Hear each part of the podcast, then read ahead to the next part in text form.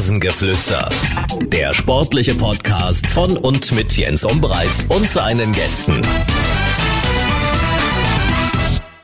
Es ist der 2. Mai und das ist eine neue Folge vom Rasengeflüster, der Fußball-Podcast, exklusiv mit Radeberger Pilsner.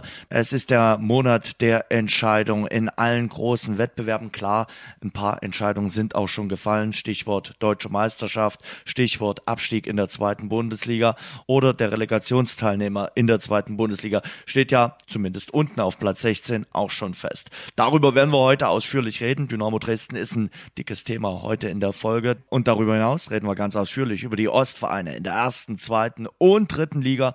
Und das tun wir mit Sebastian Wurzler von den Kollegen der Bild. Sebastian ist in der Leitung. Sebastian, guten Tag. Ich grüße dich, Jens. Freue mich jetzt mit dir in den nächsten Minuten ja über unsere Ostclubs plaudern zu dürfen. Das wollen wir auf jeden Fall tun. Äh, wir hätten natürlich gerne eine Teambuilding-Maßnahme auf äh, Ibiza gemacht, so wie der FC Bayern. So hat ja Hasan Salihamidzic, äh, der Sportchef, gesagt, hat das so deklariert, dass das eine gute Maßnahme wäre. Dafür hat unser Geld leider nicht gereicht. Deshalb sind wir per Leitung zugeschaltet.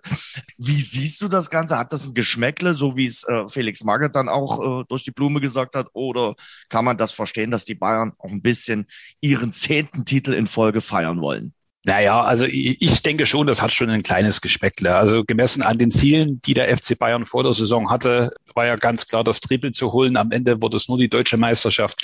Ich weiß nicht, ob man dann unbedingt äh, auch noch während der Saison, während die Spiele noch laufen, äh, Party machen muss, feiern muss auf Ibiza. Also für mich äh, hat schon ein Geschmäckle, kann da schon den einen oder anderen verstehen, der das sehr kritisch sieht. Mhm.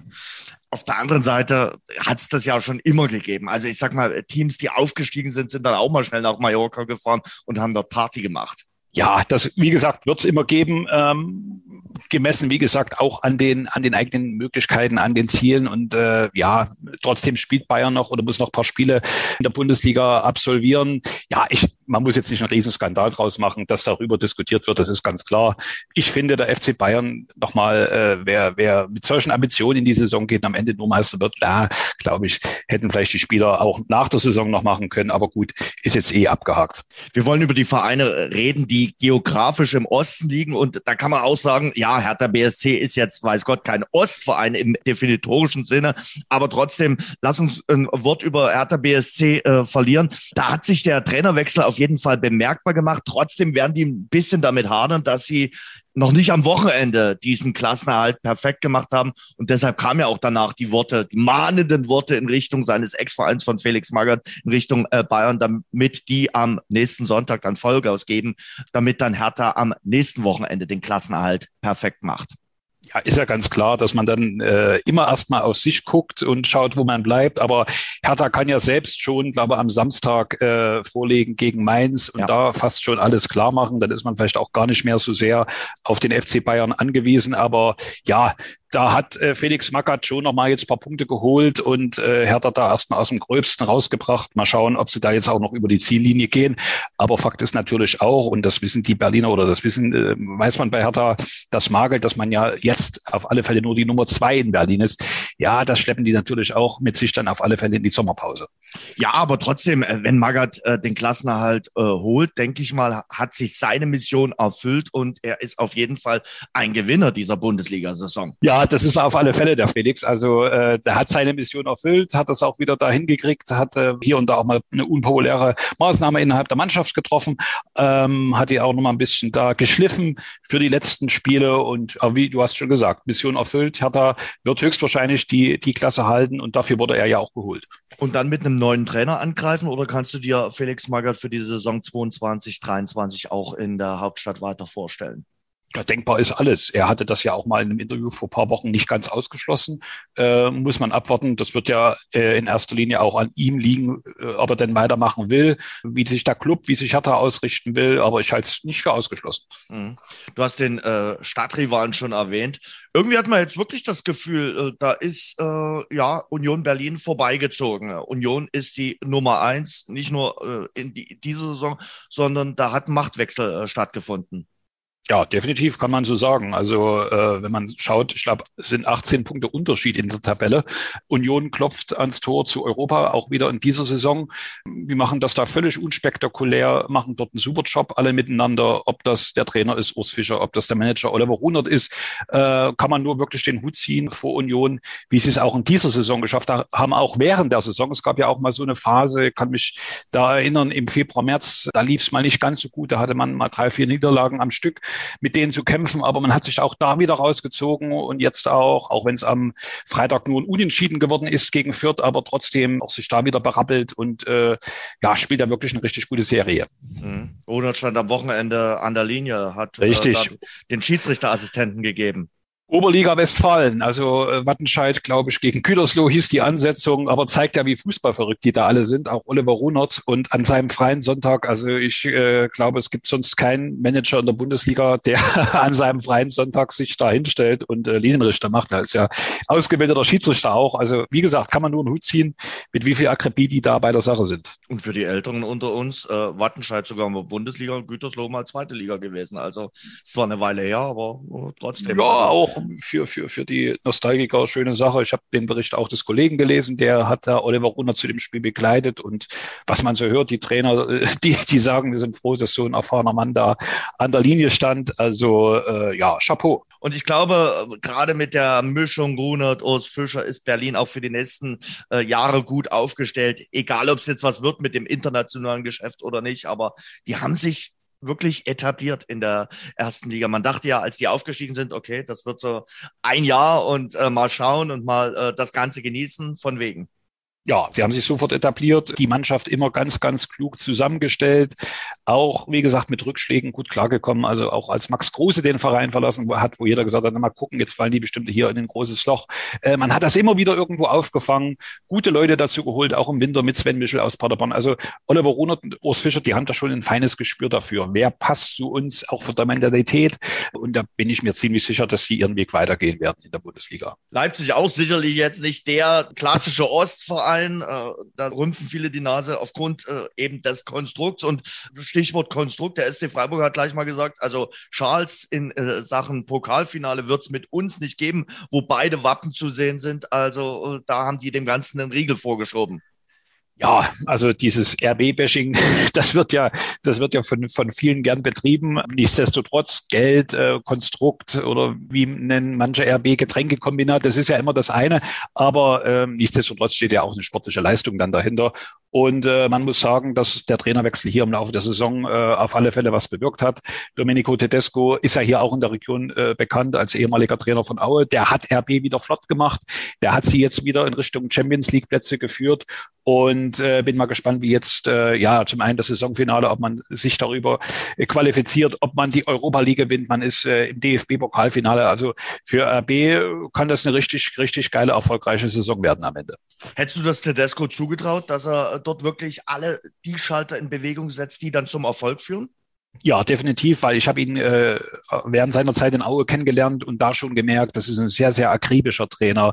Also der wirklich äh, ja auch ein kleiner Menschenfänger ist, der sich gut in die Spieler hineinversetzen kann und er hat die richtigen Stellschrauben da äh, gefunden in Leipzig bei RB.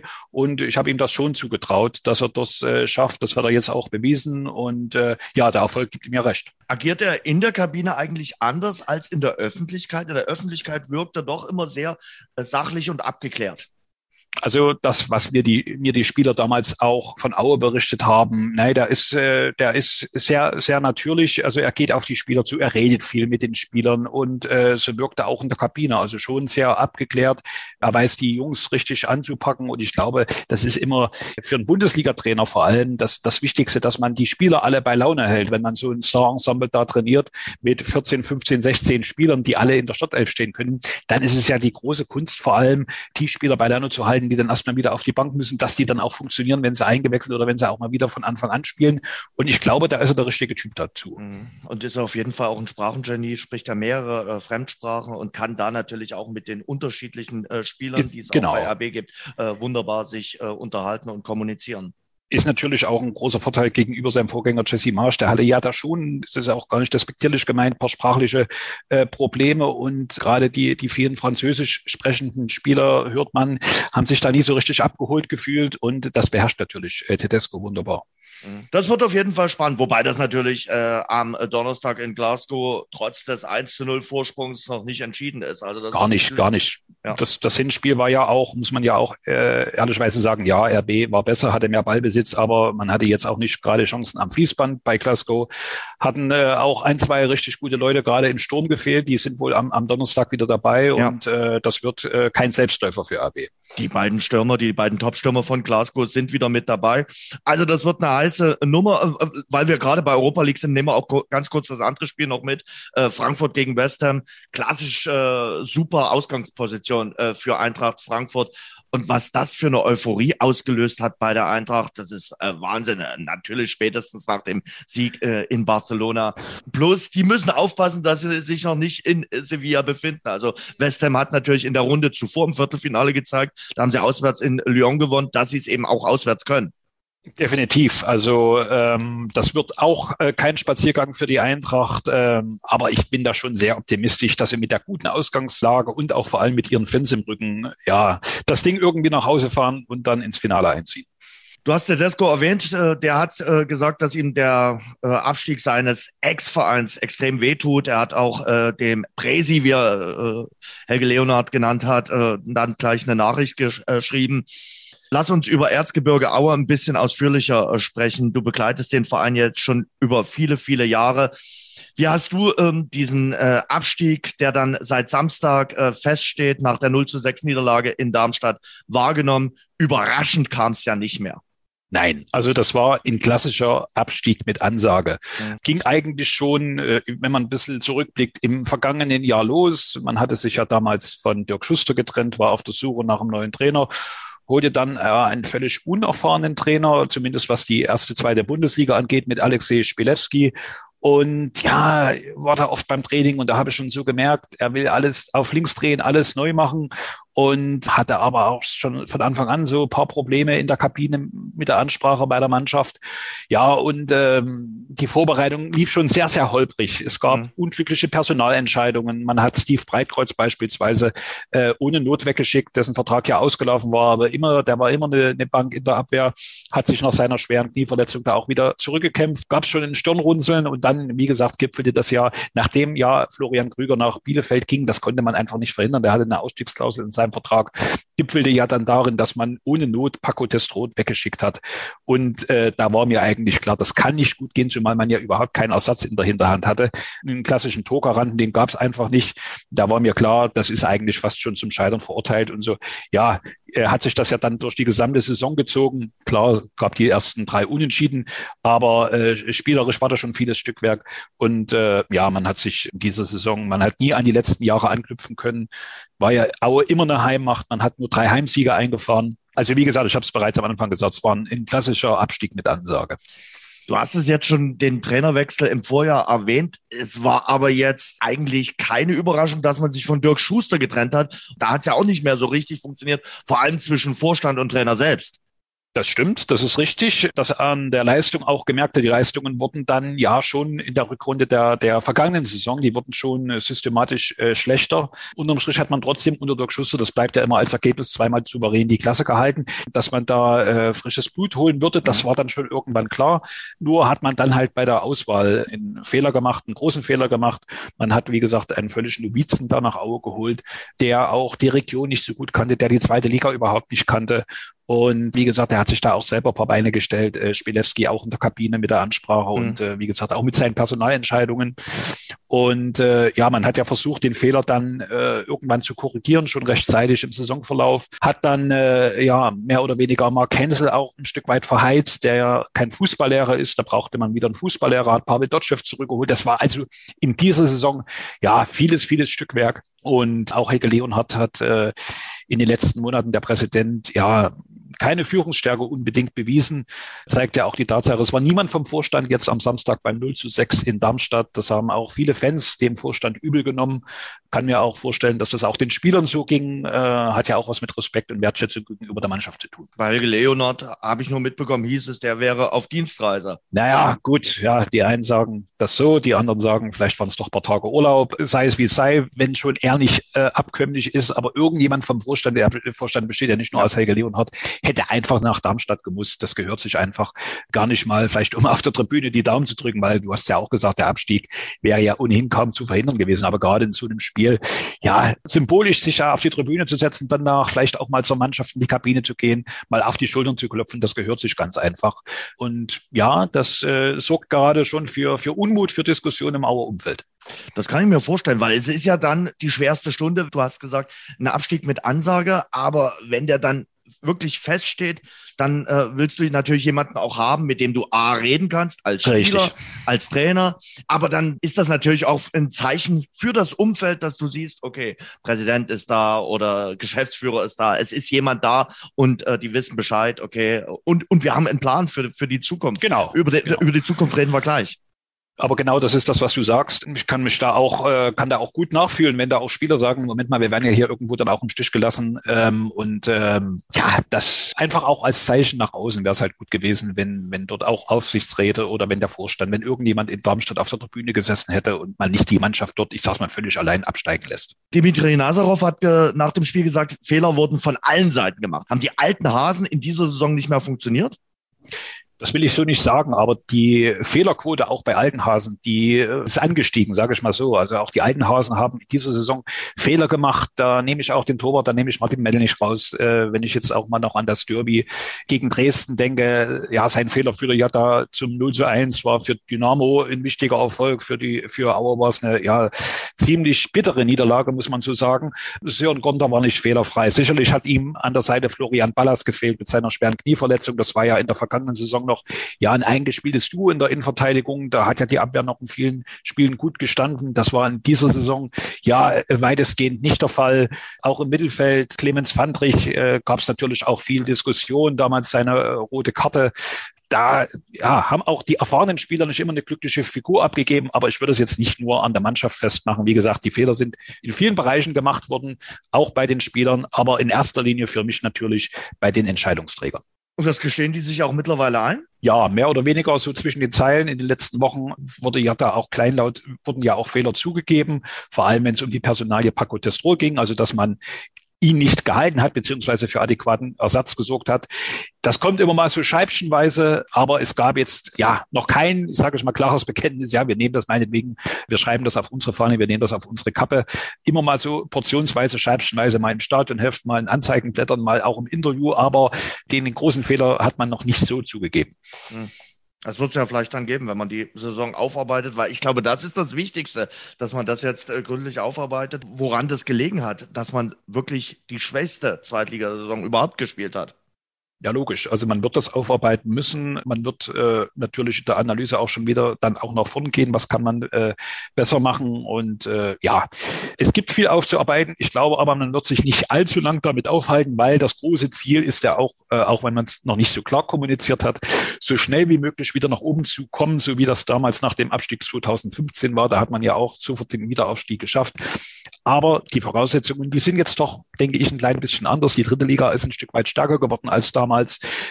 Gibt immer noch äh, Corona. Man hat den Ukraine-Krieg, Sponsoren, die davon auch ein bisschen, äh, ja, auch abhängig sind. Das äh, gestaltet sich nicht ganz so einfach wie vor sieben Jahren. Frag nach in Magdeburg. Also die haben auch drei Jahre gebraucht, ehe sie wieder zurück äh, gewesen sind. Du kannst das, glaube ich, nicht so planen. Und äh, dass man äh, nach nur einem Jahr wieder zurückgekehrt war, du hast gerade erwähnt damals, aber normal äh, quartierst du dich. Schau nach Würzburg, schau nach Würzburg, sage ich ja. nur. Jetzt auch vorm Abstieg. Also äh, man muss wirklich aufpassen. Also ich glaube, Aue wäre gut beraten, erstmal zumindest nach außen zu sagen, okay, wir versuchen jetzt erstmal uns in der dritten Liga wieder zu stabilisieren. Alles weitere, wenn es wieder nach oben gehen soll, ist ja alles gut und schön, aber erstmal wirklich Step by Step und noch nicht die ganz großen Töne zu spucken, weil man schürt dann natürlich auch sofort wieder eine Erwartungshaltung, äh, wenn es dann vielleicht am, gerade am Saisonbeginn, weil es wird ja eine neue Mannschaft auf dem Platz stehen, es wird ein neues Trainerteam geben. Da kann es natürlich auch passieren, dass dann noch nicht jedes Rad ins andere greift. Und da sollte man zusehen, dass man nicht schon wieder für Unruhe sorgt, mhm. sondern vielleicht erstmal sagt, okay, wir stabilisieren uns erstmal, und alles, was darüber hinausgeht, ist umso besser. Aber noch nicht gleich mit der großen Keule kommen, sagen, wir müssen jetzt sofort wieder nach oben, äh, weil, wie gesagt, das schürt wieder nur eine Erwartung, die dann vielleicht auch ganz schnell wieder enttäuscht werden kann. Mhm. Sebastian, der Vorteil ist natürlich, dass man eigentlich in den letzten Wochen schon planen konnte, weil man wusste, was passiert. Dieses 0 zu 6 stand ja symbolisch eigentlich für die Zweitligasaison, für die äh, Desolate und äh, dass man wirklich gucken konnte, okay, wir planen in Richtung äh, dritte Liga, Lizenz hat man bekommen, also man konnte da jetzt ja schon ein bisschen Vorarbeit leisten für das, was ab Sommer ansteht.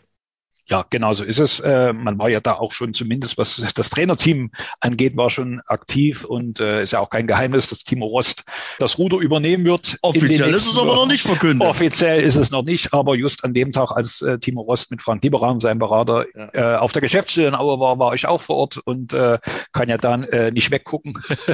und der gesamte Vorstand von Aue war anwesend, die Geschäftsführung anwesend und so sagt man, da wurde der Vertrag unterschrieben.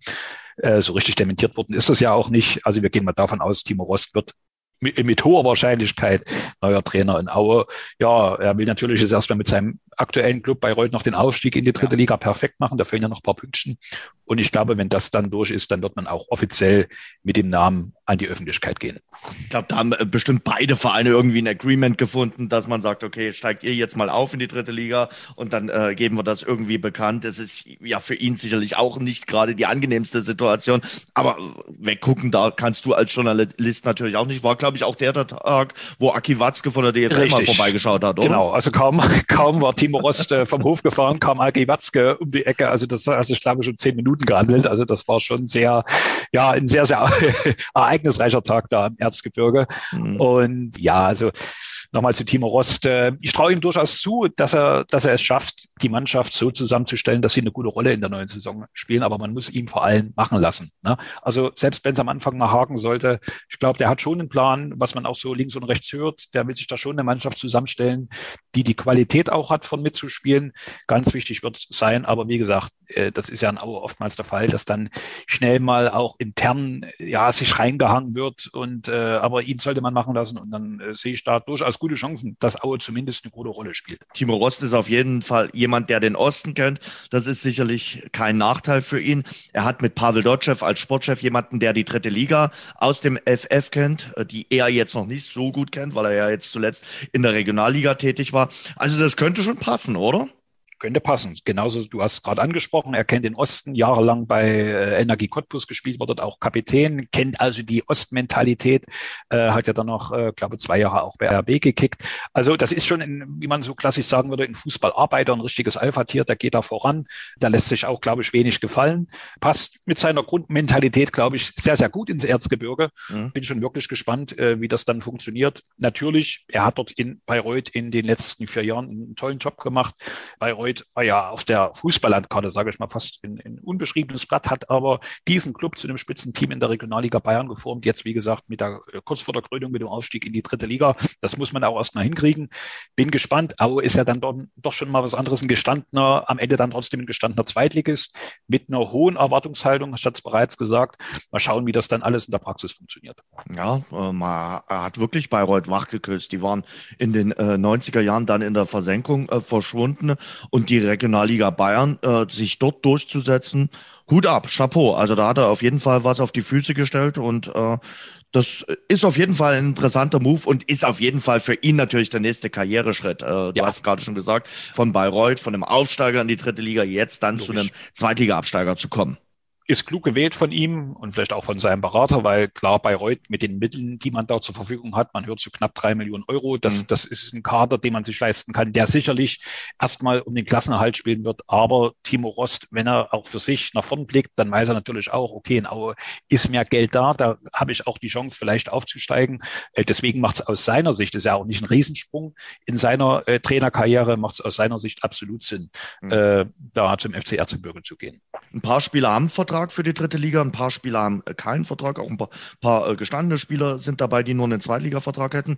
Äh, wie geht's weiter? Wird es einen komplett neuen Kader geben oder wird es so eine Mischung aus alten und neuen Spielern geben?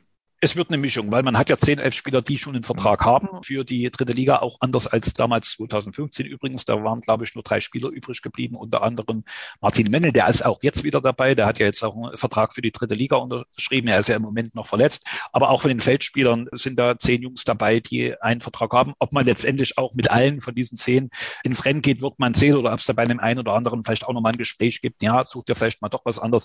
Es wird jetzt aber so sein, dass man ein kleines Gerüst hat man und um dieses wird man dann ja eine neue Mannschaft dann dennoch zusammenstellen. Wird trotzdem eine spannende Transferperiode, weil man ja auch sehen wird, wen bringt äh, Timo Rost mit, wen, wen holt er nach Aue, wen kann man nach Aue locken. Das wird schon sehr, sehr spannend. Das ist es eben, äh, die, die Spieler dafür äh, zu begeistern und zu sagen, okay, komm nach Aue. Dort geht es hauptsächlich um den Fußball. Dort sind die Dinge, die rundherum passieren. Richtig. Ja, dort kannst du jetzt keine Einkaufsmeile äh, präsentieren, bei, sondern hauptsächlich das Stadion, das Trainingsgelände und äh, ja. das war's dann. Also wer sich voll auf Fußball fokussieren will als Profi, der ist ein Auge genau richtig, hat wenig äh, Möglichkeiten, sich da irgendwie abzulenken oder in Versuchungen zu kommen. Klar, man kann mit dem Auto, man ist äh, in einer guten Stunde in Dresden oder in Leipzig, alles okay. Aber wer nach Aue geht, das sollte halt wissen, ja, da steht halt der Fußball im Vordergrund und viele Spieler sehen das natürlich auch als Chance für sich. Wie es damals 2015, 16 war, da hat man auch, ja, viele Spieler geholt, hat gesagt, das ist jetzt deine Chance für dich. Das haben die Spieler damals auch genutzt. Und ich glaube, die Herangehensweise, könnte ich mir vorstellen, die wird jetzt wieder ähnlich sein. Zwei Spiele sind noch zu bestreiten, zwei sicherlich attraktive Spiele. Das äh, Spiel gegen äh, Werder Bremen, gegen den Aufstiegsaspiranten und dann zum Abschluss das äh, Sachsen-Derby, wo viele sicherlich noch gehofft hatten, vielleicht gibt's da noch die allerletzte Millichance auf den Relegationsplatz. Die gibt's jetzt seit diesem Wochenende nicht mehr. Welche Bedeutung hat dieses Sachsen-Derby aus Sicht von Erzgebirge Aue? Den Dresdner da nochmal in die Suppe zu spucken und zu sagen, okay, den vermiesen wir jetzt auch noch die Vorbereitung auf die Relegation, die Revanche einzufahren wie siehst du dieses äh, Sachsen-Derby in knapp zwei Wochen? Ja, ich glaube, den Fans in Aue ist das Spiel trotzdem nicht unwichtig. Das haben die auch schon in den letzten Wochen immer wieder kundgetan. Also äh, ihr könnt meinetwegen oder könnt unsere Halben immer mal noch ein paar Spiele jetzt verlieren, aber das letzte Spiel in Dresden, da wollen wir noch mal euch kämpfen, euch fighten sehen. Und so ein Auftritt wie jetzt in Darmstadt, den darf man sich in Dresden keinesfalls leisten. Also ich glaube, die Fans erwarten auch jetzt schon Sonntag gegen Werder Bremen eine absolute Reaktion, weil so wie sich die Mannschaft in Darmstadt präsentiert hat über weite Strecken, das geht einfach nicht. Und äh, ich glaube, das würden die Fans der Mannschaft auch richtig übel nehmen. Würde man jetzt sich noch zweimal so abschlachten lassen wie am Samstag, kann mir vorstellen, dass es spielt ja auch Eigenmotivation eine Rolle. Der eine oder andere will sich ja vielleicht auch noch mal ins Schaufenster stellen. Also ich kann mir nicht vorstellen, dass sich Auer jetzt noch zweimal so abschlachten lässt. Ob es am Ende äh, ja für einen Punkt oder für einen Sieg reicht, wird man sehen. Aber du hast ja schon angesprochen, eigentlich, ich äh, kann mich nicht entsinnen, dass wir mal in Sachsen Duell oder Sachsen Derby hatten. Ja, in, das sicherlich, ja, so Tristesse dann daherkommen wird, weil äh, Dynamo wird sich schon konzentrieren auf die Relegation. Aue ist abgestiegen. Der Spannungsbogen ist völlig raus. Ist eigentlich schade. Ist ein Vorbereitungsspiel für äh, Dynamo Dresden. Pflicht, ja, ich habe ja. gesagt Pflichtfreundschaftsspiel. Ne? Also wo eigentlich, wo es ja, ja dann trotzdem eigentlich um, um was keinen großen sportlichen Wert mehr hat. Dynamo wird natürlich sehen, man wird sich einspielen, wird, wird natürlich vielleicht auch schauen, äh, schont man da den einen oder anderen für die mhm. Relegation. Ja, ich denke mal, es wird eine ganz komische Atmosphäre dann sein. Für Dynamo ist es natürlich äh, ein Glück in dieser Saison, dass es Vereine wie Ingolstadt und Aue gab. Äh, sonst wäre man wahrscheinlich auch noch in den Kampf um die direkten äh, äh Abstiegsplätze mit involviert äh, gewesen, bei vor allem bei der Rückrunde. Ja, bei der Rückrunde, du sagst es. Also, und das ist ja wiederum, wenn wir nochmal kurz auf Aue zu reden kommen, äh, schon, ich glaube, wie viele Spiele hat Dynamo jetzt nicht gewonnen? 15. 15. Ne? In Worten ja, 15. 15. 15. Und Aue hat es halt nicht geschafft, in dieser Phase näher an Dynamo heranzurücken. Und äh, ich glaube, darüber ärgern sie sich in Aue auch am meisten. Man wird sehen, was jetzt Dynamo in den, in den letzten zwei Spielen macht. Die bräuchten eigentlich mal noch irgendwie so ein kleines Erfolgserlebnis, sei es jetzt in Karlsruhe oder dann gegen Aue, um ja mit etwas mehr Mut dann in die Relegation zu gehen. Also ich sehe da schon ja große Probleme auf Dresden zu kommen in den beiden Spielen gegen ähm, Kaiserslautern. Klar, Kaiserslautern gefühlt vor drei Wochen war eigentlich für viele schon der sichere zweite Aufstieg Aufsteiger in die in die zweite Liga. Jetzt die beiden Niederlagen gegen Wiesbaden und Dortmund, das hatten die auch nicht auf dem Schirm. Die werden sicherlich auch nicht mit, mit vollem Selbstbewusstsein kommen, aber es ist eine ganz, ganz, ja, routinierte, ausgepuffte Truppe, die da äh, auf Dresden trifft. Da bin ich wirklich gespannt, ob Dresden sich da nochmal äh, strecken kann und vor allem das mental auf die Reihe kriegt. Ich glaube, am Ende ist es ganz einfach eine Kopfsache. Ganz ausführlich habe ich über Dynamo Dresden mit dem Kollegen Tim Schlegel gesprochen und in das Gespräch hören wir jetzt rein. Finden Sie jetzt heraus, wie großartig ein alkoholfreies Pilsner schmecken kann. Neu. Radeberger alkoholfrei.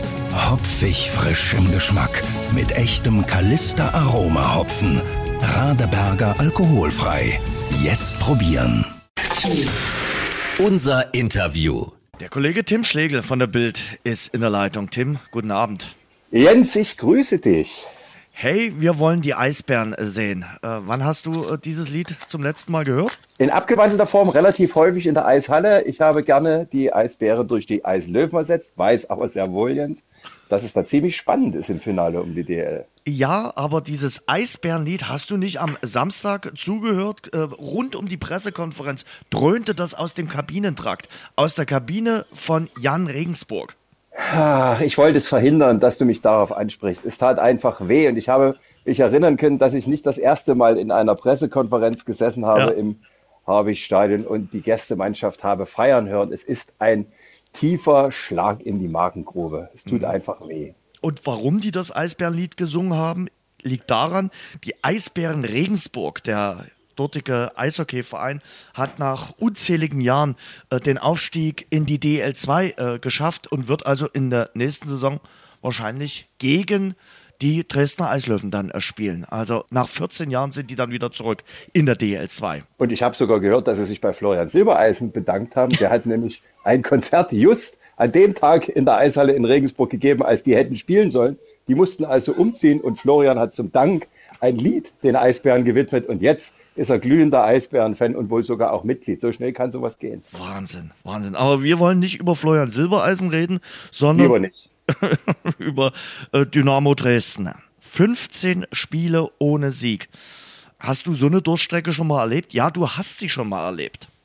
Richtig, du bringst es auf den Punkt. Aber um ehrlich zu sein, habe ich mich auch erst informieren mhm. müssen bei Dynamos Chefstatistiker Ronny Günther, den ich an dieser Stelle recht herzlich grüße. Der ist immer da, ja. wenn man irgendeine Frage hat zu irgendwelchen Spielen oder Statistiken. Das ist also der Mensch der Statistik schlechthin. Und der hat gesagt, Tatsache, und dann konnte ich mich wieder erinnern zu Bundesliga-Zeiten in der letzten Bundesliga-Saison. Da gab es eine Serie, die war, glaube ich, größer als 20 Spiele. Ich glaube 21 oder 22. Fünf Remis und 17 Niederlagen. Ich habe nämlich dem Ronny auch eine E-Mail geschrieben. Siehste, siehst du Jens, dann wissen wir, bei wem wir uns in solchen Sachen äh, erkundigen können. Fakt ist, dass es zumindest dieser Krug in dieser Saison an Dynamo vorbeigeht. Mhm. Aber es ist die zweitlängste Serie. Jetzt ist es die zweitlängste Serie, weil ich glaube, Platz zwei lag jeweils äh, in der zweiten Liga zweimal bei 13 Spielen. Mhm. Und das hat Dynamo jetzt äh, souverän äh, äh, geschafft. Mhm. Wenigstens ein Rekord in der Saison. Mhm. Aber wir müssen es ja positiv sehen. Wir sind seit drei Spielen ungeschlagen mit der ruhmreichen Sportgemeinschaft. Und wenn wir was können, dann Dinge positiv sehen, weil alles andere hätte uns wahrscheinlich schon längst äh, alles verhagelt. Einfach Augen zu und durch und nach vorn gucken und an jedem irgendein klitzekleines positives Ding sehen. Das ist das Einzige, was im Moment hilft, habe ich so das Gefühl. Ja, aber ich glaube, alles kann man nicht nur äh, positiv äh, sehen. Wir wollen auch ein bisschen Klartext reden. Ähm, eins können äh, die Schwarz-Gelben auch unentschieden. Äh, ich erinnere mich wirklich ganz zart an die Saison 2013, 2014. Damals waren es 17 Remis. Da sind äh, die Schwarz-Gelben abgestiegen aufgrund der vielen Unentschieden. Auch der Kelch mit 17 Unentschieden geht äh, an der Sportgemeinschaft in dieser Saison vorbei, weil man eben in der Hinrunde nur einmal Remis gespielt hat. Und da kann ich mich noch erinnern, der damalige Trainer Alexander Schmidt hat gesagt, er mag das Hop oder Top. In der Rückrunde ist es genau umgekehrt. Und da sieht man mal, dass es nicht unbedingt nur Segen ist, die Einführung der Drei-Punkte-Regel vor vielen, vielen Jahren, mhm. fast schon Jahrzehnten, sondern für Dynamo wird sie zum Fluch hätte es äh, jetzt noch zwei Punkte für einen Sieg gegeben. Ich glaube, die Welt würde deutlich freundlicher für die SGD aussehen. Aber hätte, wenn und aber, nutzt ja alles nichts. Heute weiß man, dass ein Unentschieden einfach in dieser Häufigkeit äh, zum Genickbrecher werden kann. Das Spiel am Samstag gegen Regensburg, der Sieg und die drei Punkte lagen doch quasi auf dem Servierteller. Äh, woran machst du das fest? Hat Dynamo einfach verpasst, gegen, man muss es wirklich sagen, überschaubar spielende Regensburger den Sack vorher zuzumachen? Ja, du wirst sicherlich jetzt auch nochmal die Königsdörfer-Aktion äh, erwähnen. Oder hat man einfach äh, dann bei den Auswechslungen Fehler gemacht? Woran lag es, dass es Dynamo wieder nicht gelungen ist, diesen so wichtigen Dreier, einfach fürs Gefühl, diesen wichtigen Dreier unter Dach und Fach zu bringen? Naja, du hast ja äh, die Problematik mit äh, Ramsey Königsdorfer schon angesprochen. Ich, ich will ihm nichts Böses, überhaupt nicht. Der Junge hat genauso zu kämpfen mit der Situation und mit dieser Negativserie wie alle anderen. Aber es ist und bleibt einfach ein Fakt, dass wenn er dort Mühe besser aufgepasst hätte, er das 2 zu 0 gemacht hätte und dann hätte man sich über Auswechslungen oder dumme Gegentore in der Nachspielzeit, hätte ich fast gesagt, nicht unterhalten müssen. So ist es aber normal. Und eins ist Fakt, du hast völlig recht, Regensburg, das ist jetzt keine Mannschaft, wo man hätte vor Ehrfurcht erstarren müssen. Auf der anderen Seite war auch klar, in der Situation, in der Dresden jetzt ist, mit diesem Rucksack, mit dieser mit diesem mentalen Blei an den Füßen war es zu erwarten, dass du nicht eine Vielzahl von Chancen kriegst. Und die paar, die musst du dann nutzen. Das hat Christoph da Ferner hervorragend gemacht. Das 1 zu 0, wenn wir ehrlich sind, fehlt ja auch ein bisschen aus dem Nichts. Auf der einen Seite hätte das 2 zu 0 sicherlich bedeutet, der Sack ist zu. Auf der anderen Seite musst du dann natürlich gegen solche Mannschaften wenigstens 13 Minuten lang in der Lage sein, so einen Vorsprung über die Zeit zu kriegen. Hat wieder nicht sollen sein. Tim Knipping verpasst einmal das Kopfballduell und dann ist das Ding eben wieder drin. Es passt zur Situation, das hat Chris Löwe hinterher auch ganz treffend gesagt, irgendwo typisch für diese Misere, in der wir gerade stecken. Hm. Ähm, woran machst du diese Misere fest, die sich durch das ganze Frühjahr 2022 zieht? Naja, zum einen äh, war es anfangs sicherlich so, dass man gesagt hat, okay, äh, unentschieden gegen den HSV oder in Hannover, das ist ja noch ganz okay, das wird schon wieder werden. Hätte damals jemand äh, auch nur gesagt, das ist jetzt der Auftakt von einer katastrophalen Serie am Stück ohne Sieg, dann hätte man dem wahrscheinlich gesagt, du spinnst. Aber mit jedem Spiel, an dem der Sieg nicht gelang, wurde natürlich auch dieser viel zitierte Rucksack größer, wurden die Köpfe nachdenklicher, wurden wahrscheinlich die Beine auch ein bisschen schwerer. Und dann kann ich mir das sehr gut vorstellen. Jeder, der so mal ein bisschen vielleicht im Hobbybereich Fußball gespielt hat, der weiß, das ist unangenehm, wenn du einfach keinen Rat mehr hast und machen kannst, was du willst. Irgendwann im Laufe dieser Serie gelingen auch die einfachsten Dinge nicht mehr. Dann war irgendwann selbst die Lockerheit weg, dann verkrampfst du, ja, und dann wird es natürlich von Mal zu Mal schwerer. Und wenn dann ein Nackenschlag dazukommt in Form eines Gegentores, ob nun früh oder spät, wir hatten ja alles in den letzten Spielen mit Dynamo, dann ist es halt um das Nervenkostüm so einer Mannschaft nicht gut bestellt. Und noch dazu, wenn es sehr, sehr viele junge Spieler sind, die zum ersten Mal in so einer Situation stecken und die zum ersten Mal Druck aushalten müssen, im bezahlten Fußball einen Klassenerhalt zu schaffen bei einem Verein, bei dem es in solchen Situationen per se ist, schwierig ist, Ruhe reinzukriegen und dafür zu sorgen, dass alles irgendwie funktioniert, so wie man sich das draußen vorstellt. Das ist ein Konglomerat, das ist durchaus, um es freundlich auszudrücken, bescheiden. Und Trainer hast du jetzt noch gar nicht geredet. Als wir das letzte Mal gesprochen haben, äh, das war nach dem äh, Trainerwechsel Alexander Schmidt auf Guarino Capretti. Uns war allen klar, dass Capretti kommen wird. Er ist dann auch gekommen. Äh, seine Ausbeute bislang natürlich auch überschaubar. Acht Spiele ohne Sieg, Punkteschnitt aktuell 0,63 Punkte äh, pro Spiel überschaubar, wie gesagt. Und es gab, ich habe äh, Ronny Günther auch nochmal äh, gefragt wegen der Statistik, es gab noch keinen Trainer bei Dynamo, der acht Spiele auf den ersten Sieg warten durfte. Damian Halleter startete 1999 mit vier Niederlagen, musste dann gehen. Bei Horst Rubisch waren es äh, 1994, 95 fünf Spiele ohne Sieg äh, zwei Unentschieden, drei Niederlagen, dann war Schluss. Also von den 38 Trainern der Sportgemeinschaft, die acht Spiele machen durften, haben alle bis dahin mindestens einmal gewonnen, außer Capretti. Also hm, der Trainerwechsel ist verpufft. Natürlich kommt man an diesem Fakt nicht vorbei.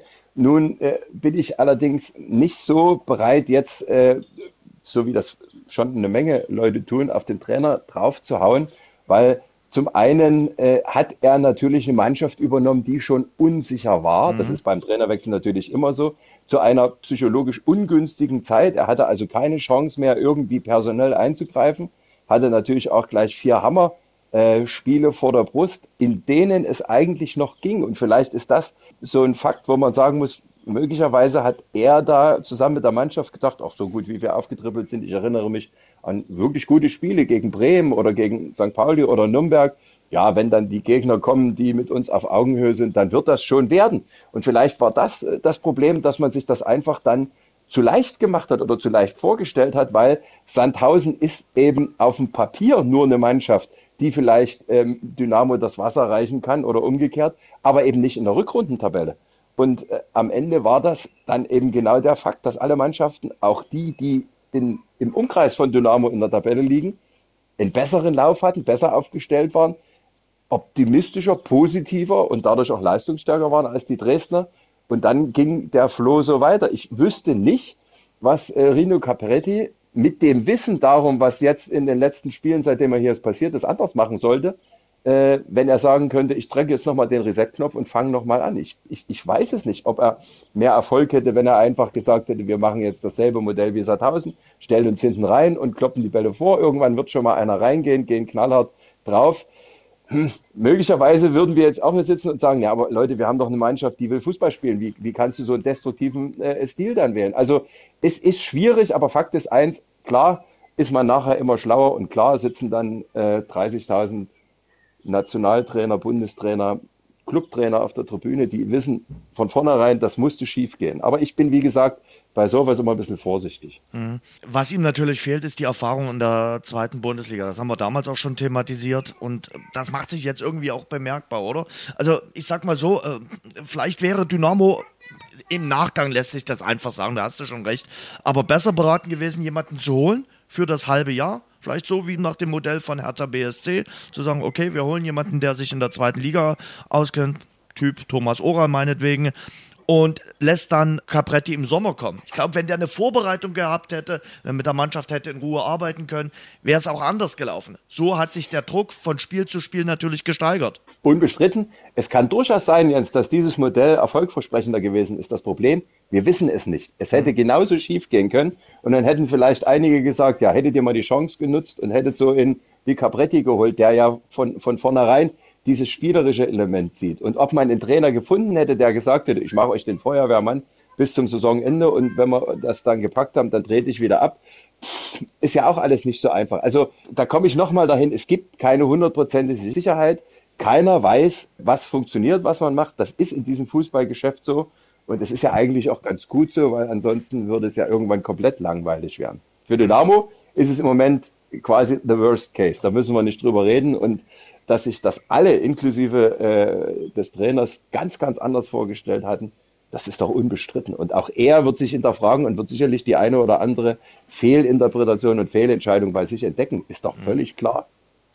Er ist ein sehr, sehr angenehmer Zeitgenosse. Das steht äh, auf jeden Fall fest. Aber ich finde, widersprich mir, wenn du es anders siehst, er sieht die Welt manchmal zu schön, als sie ist. Macht er das nur bei uns nach außen? Redet er in der Mannschaft auch Tacheles und Klartext? Oder sieht er auch dort die Dinge zu schön? Das ist eine interessante Frage, äh, mit der habe ich mich auch schon beschäftigt. Ich äh, habe sogar schon äh, vor der letzten Pressekonferenz äh, mal kurz äh, drei Worte mit ihm gewechselt und habe gesagt, eigentlich tust du mir leid, weil was willst du jetzt noch den Journalisten erzählen? Normalerweise müsstest du sagen, komm, jetzt wird nicht mehr geredet, es gibt keine Pressekonferenz mehr, wir müssen auf dem Platz mhm. zeigen, was Phase ist. Nun sind solche Veranstaltungen Pflicht. Was soll er denn machen, außer seine Jungs stark zu reden?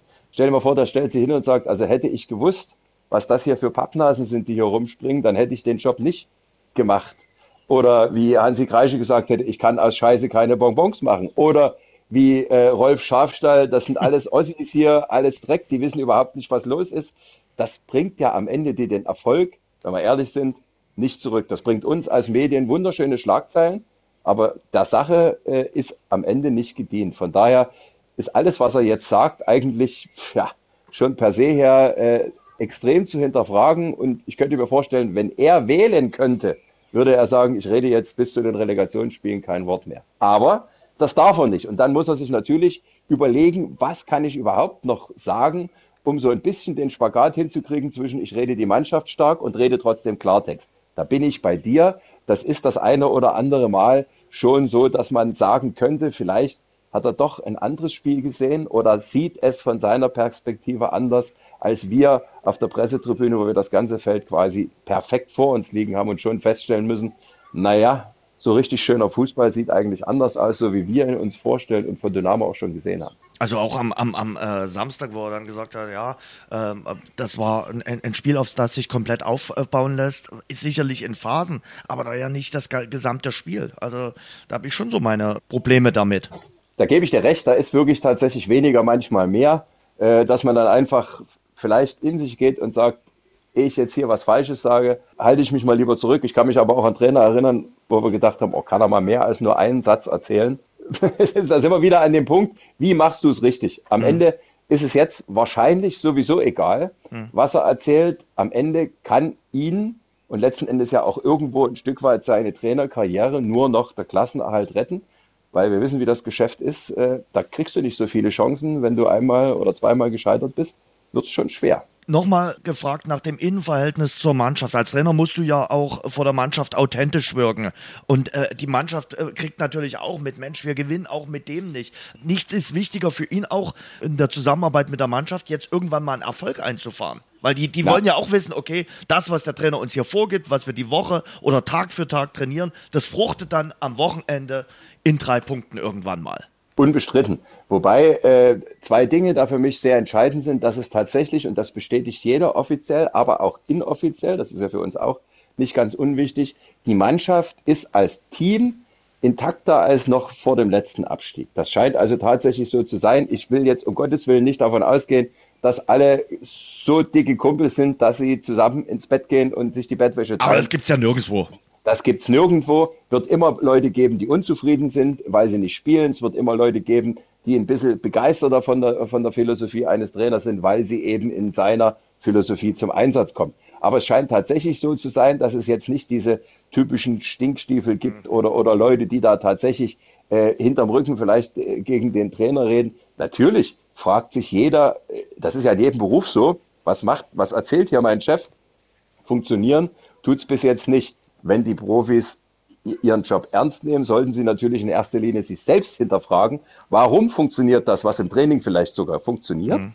während des Spieles nicht. Und da kommen wir wieder zum Thema Rucksack und Psyche und Unsicherheit, weil es in meinen Augen schon sichtbar ist, dass Spieler gerade teilweise Probleme haben, über eine kurze Distanz einen Ball an den Mann zu bringen oder selbigen auch anzunehmen, die äh, zu Saisonbeginn noch Kunststücke äh, mit dem runden Leder vollführt haben, wo du gedacht hast, hui, diese Saison macht richtig Spaß. Mhm. Fehlen Drecksäcke in der Mannschaft? Ist die Mannschaft vielleicht zu lieb?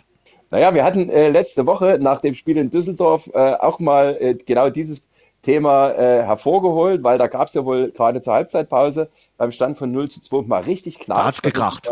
Richtig die Fetzen geflogen. Wir haben auch gesagt, vielleicht sollte sich die Mannschaft einfach öfter mal zoffen. Vielleicht mhm. sind die tatsächlich äh, zu lieb in der Form, dass also keiner dem anderen wehtun will. Vielleicht müssen die sich mal ab und zu die Meinung geigen, vielleicht auch mal ordentlich in die Haare kriegen, dass dann so eine gewisse Portion Wut entsteht und, und die Wut, diese Angst vorm Versagen einfach mal verdrängt, diese Angst, was falsch zu machen, äh, einfach quasi aufgeweicht wird durch, diese, durch diesen unbedingten Willen, oh, die kotzen mich jetzt an, den zeige ich's mal. Das ist ja auch so ähnlich, hat es ja äh, Rino Capretti heute im, im, im Interview erklärt, dass er sagt, er will so eine Art Leck mich am A. Punkt, Punkt, Punkt. Ja, mit dieser Einstellung möchte er, dass die Leute rausgehen und jetzt einfach mal alles ringsrum vergessen. Hm. Sagt sich wieder leichter, als es ist. Wir werden sehen, inwieweit das möglich ist in den nächsten zwei äh, noch ausstehenden Punktspielen, die ja, da machen wir uns nichts vor, eigentlich nur noch Testspiele sind. Mhm. Da geht's äh, rein sportlich um nicht mehr so viel. Ich lasse mal das Aue-Spiel vielleicht ein bisschen außen vor, das hat nochmal eine andere historische Dimension. Aber eigentlich ist dort dieser Druck, unbedingt siegen zu müssen, weil man die Punkte braucht. Der ist weg. Jetzt geht es darum, sich ein Erfolgserlebnis zu holen für diese Relegation und mal zu zeigen, wir können durchaus, wenn wir in gewisser Weise befreit aufspielen können, was reisen und den Leuten zeigen, wir haben das Fußballspielen noch nicht ganz verlernt. Mal sehen, ob das klappt. Das, darum geht's ja jetzt. Jetzt ist der Druck erstmal weg. Jetzt hast du den Rucksack, über den jetzt auch in den letzten Tagen so oft gesprochen wirst, abgelegt. Du weißt, du wirst 16. bleiben. Es geht äh, in die Relegation.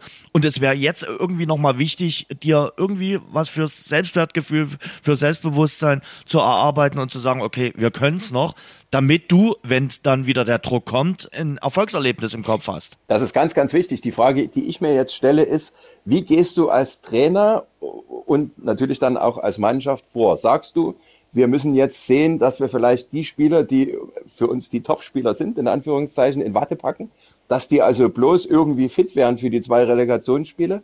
Oder gehst du den Weg und sagst, ich will jetzt meine 14, 15 Spieler um mich scharen hm. und die jetzt einspielen lassen und, und die dann so einschwören, dass ich sage, die müssen jetzt dann die Kastanien aus dem Feuer nehmen. Da kann ich vielleicht nicht nur unbedingt über die Leistung gehen, sondern auch über eine gewisse mentale Stärke. Das sollte man ja durchaus in der Lage sein, jetzt in den nächsten Trainingseinheiten äh, dann auch rauszukriegen, wer diese Kandidaten sind. Oder aber man sagt, wir wechseln jetzt nochmal durch und gucken, was ist die beste äh, Formation für die Spiele, wenn es dann ums Alles oder Nichts geht.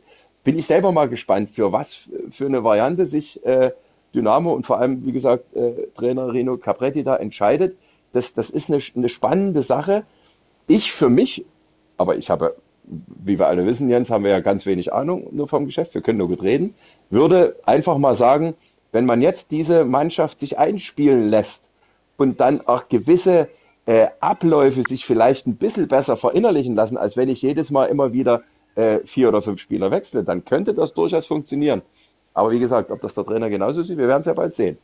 Ich würde das ähnlich machen. Also ich würde jetzt Mechanismen einüben, wirklich sagen, okay, ich suche jetzt die Elf, äh, die in der Relegation durchs Feuer geht. Capretti hat ja gesagt, er sieht die Relegation nicht als Last, sondern eher als äh, Chance, alles noch irgendwie gerade äh, zu biegen und den Klassenerhalt zu holen. Und in der Relegation werden dann Helden gemacht, hat er auch gesagt. Ja, und ich finde, diese Helden, die bedingungslos für den Verein Verein durchs Feuer gehen, die muss er jetzt finden in den verbleibenden zwei Spielen. Wobei man dazu sagen muss, dass die Messlatte ja jetzt dank der Negativserie nicht so besonders hoch liegt. Also wenn die Mannschaft einfach nur mal 90 Minuten es schafft, Normalform auf den Platz zu bringen, weiß ich nicht, ob man dann schon Held dazu sagen kann, aber nichts anderes müssen die Jungs machen, weil es wird von ihnen nicht verlangt, dass sie gegen den FC Bayern gewinnen müssen, sondern die müssen einfach zwei vernünftige Spiele gegen den Drittliga-Dritten äh, der laufenden Saison hinlegen. Das sollte per se eigentlich nicht so ein großes Problem sein. Aber wir wissen alle, da spielen viele, viele andere Faktoren jetzt noch mit einer Rolle und natürlich auch das Selbstbewusstsein. Und klar wäre es unheimlich wichtig, wenn du dir das vielleicht mit zwei Erfolgen oder wenigstens mit einem Erfolg, bevor die zwei Spiele kommen, jetzt nochmal holst. Kennst du die Statistik äh, Relegation, äh, zweite gegen dritte Liga, wie die aussieht? Nee, die kenne ich nicht, aber ich weiß, dass Dynamo Relegation kann, Jens. Aber ja. bevor ich damit anfange, komm du erstmal mit der, mit der negativen, wahrscheinlich negativen Zweitligastatistik um die Ecke. Dann ja. hol zum Schlag aus. 13 Spiele hat es gegeben, Relegation, zweite gegen dritte Liga. Nur viermal hatte der Zweitligist die Nase vorn, neunmal der Drittligist. Ja, und siehst du, eine von den vier Malen war nämlich Dynamo. Ja. ja. Und zack, bin ich wieder im Geschäft. Die haben tatsächlich bis jetzt dreimal eine Relegation gespielt. Wobei die erste Relegation war ja Aufstieg äh, in die Regionalliga gegen Hertha BSC Amateure. Das war die erste Relegation, die Dynamo damals gewonnen hatte und deswegen in die dritte Liga, in die damals dritte Liga mhm. aufgestiegen ist. Übrigens haben wir das dieser Mannschaft zu verdanken, dass wir jetzt überhaupt darüber reden, ob wir in der zweiten Liga bleiben oder nicht. Sonst hätten die damals nämlich das Licht ausgeknipst. Das aber nur am Rande. Und ansonsten gab es ja die zwei Relegationspartien. Insgesamt waren es ja vier gegen Osnabrück. Einmal als Drittligist ist gut gegangen gegen den damaligen Zweitligisten und ein paar Jahre später als Zweitligist und das ist auch wieder gut gegangen. Wieder hieß der Gegner äh, Osnabrück und diesmal kamen sie als Drittligist nicht an Dynamo als damaliger Zweitligist vorbei und daraus kann man doch Mut schöpfen. Aber es wird nicht Osnabrück werden. Das ist allerdings auch richtig und da sind wir beim nächsten Thema. Ich weiß nicht, wie es dir ging. Ich habe immer so ein bisschen gehofft und gebankt, bitte nicht Kaiserslautern. Mhm. Einfach nur die Vorstellung, 48.000 im Fritz-Walter-Stadion das könnte schon sein, dass da der eine oder andere, gerade junge Spieler in Schwarz-Gelb da schon beim Warmlaufen gewisse Probleme hat, die Hose trocken zu halten. Mhm. Aber am Ende wird es wahrscheinlich so kommen. Nun sage ich als permanent positiv denkender Mensch, wenn Lautern jetzt schon den direkten Aufstieg verspielt hat durch die zwei Niederlagen am Stück, dann sind die ja vielleicht auch mental nicht gerade in der stärksten Verfassung. Und es gibt den einen oder anderen, der sagt, ähnlich wie bei Dynamo vor vielen, vielen Jahren, die haben einen gewissen Druck aufzusteigen, weil denen steht finanziell das Wasser auch bis zum Hals. Die müssen eigentlich hoch in die zweite Liga. Sieht übrigens auch Rino Capretti so ähnlich. Also der Druck ist bei einem Drittligisten, der seine Saison krönen kann mit einem Aufstieg, wahrscheinlich auch nicht viel kleiner als bei Dynamo dem der komplette Absturz in die Drittklassigkeit droht. Ich sehe es auch jetzt beim Fall Kaiserslautern so, die haben echt was zu verlieren, weil die lange Zeit auf Platz zwei standen und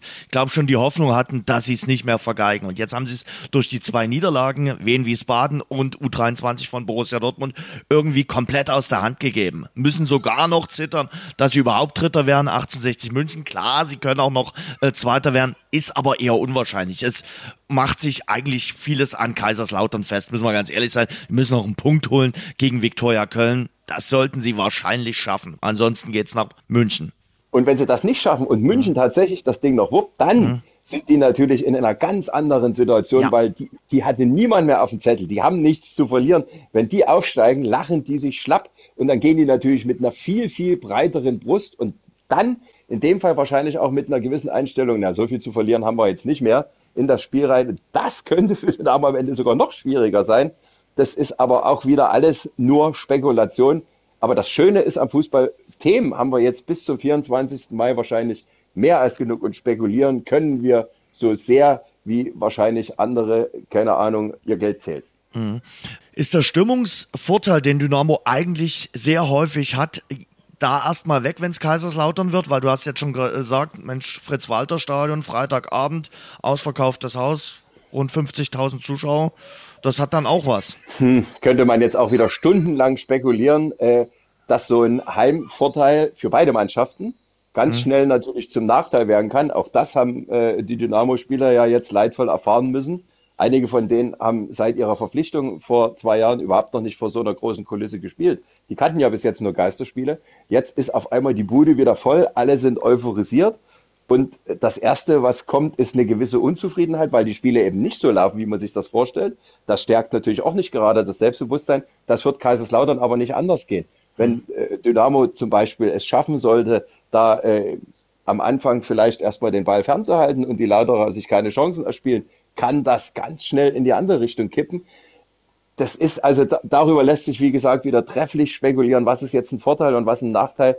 Ich für mich bin ja immer noch so ein alter Europapokal-Denker, der sagt, das zweite Spiel zu Hause könnte durchaus nochmal zum Faustpfand werden, aber dann muss es eben tatsächlich so sein, dass der Heimvorteil dann auch ein Vorteil ist. Man stelle sich nur mal vor, es gibt Elfmeterschießen in Dresden um den Verbleib in der zweiten Liga vorm K-Block. Da ist es, glaube ich, völlig egal, wer welche Mannschaft schießt. Also das möchte ich zum Beispiel nicht machen müssen. Nee, definitiv nicht. Und Relegationsspiele sind ja irgendwie der Europapokal des kleinen Mannes. Also äh, das ist ja dann schon was Besonderes. Wobei die Auswärtstorregel gibt es auch in der äh, Relegation nicht mehr geben. Ist äh, sicherlich äh, da auch alles äh, möglich. Der Geschäftsführer Jürgen Wieland hat gesagt, selbst wenn es zum Worst Case kommt äh, und man absteigen sollte, das wäre finanziell zu stemmen.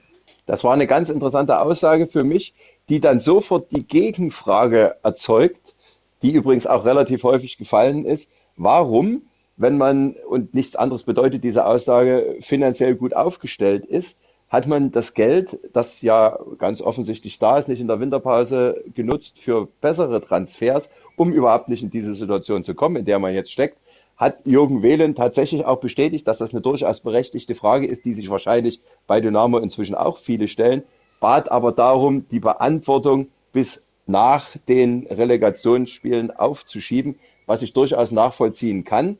Fakt ist, da müssen wir nicht drum rumreden, diese Finanzen, die ja eigentlich so gut sind, seit Ralf Minge hier äh, quasi seine Arbeit beendet hat, so, sofern müssen wir sagen, dass das damals schon so war und dass auch er gesagt hat, vielleicht hätte ich schon ein bisschen großzügiger das Geld mal ausgeben sollen, dann wäre uns damals äh, möglicherweise der Abstieg erspart geblieben. Nur hat er es natürlich aus einem anderen historischen Zusammenhang gemacht, weil er sagte, ich kenne es nicht anders, als dass ich jahrelang bei Dynamo jeden Cent zweimal umdrehen musste und dann hältst du dein Geld vielleicht besser zusammen.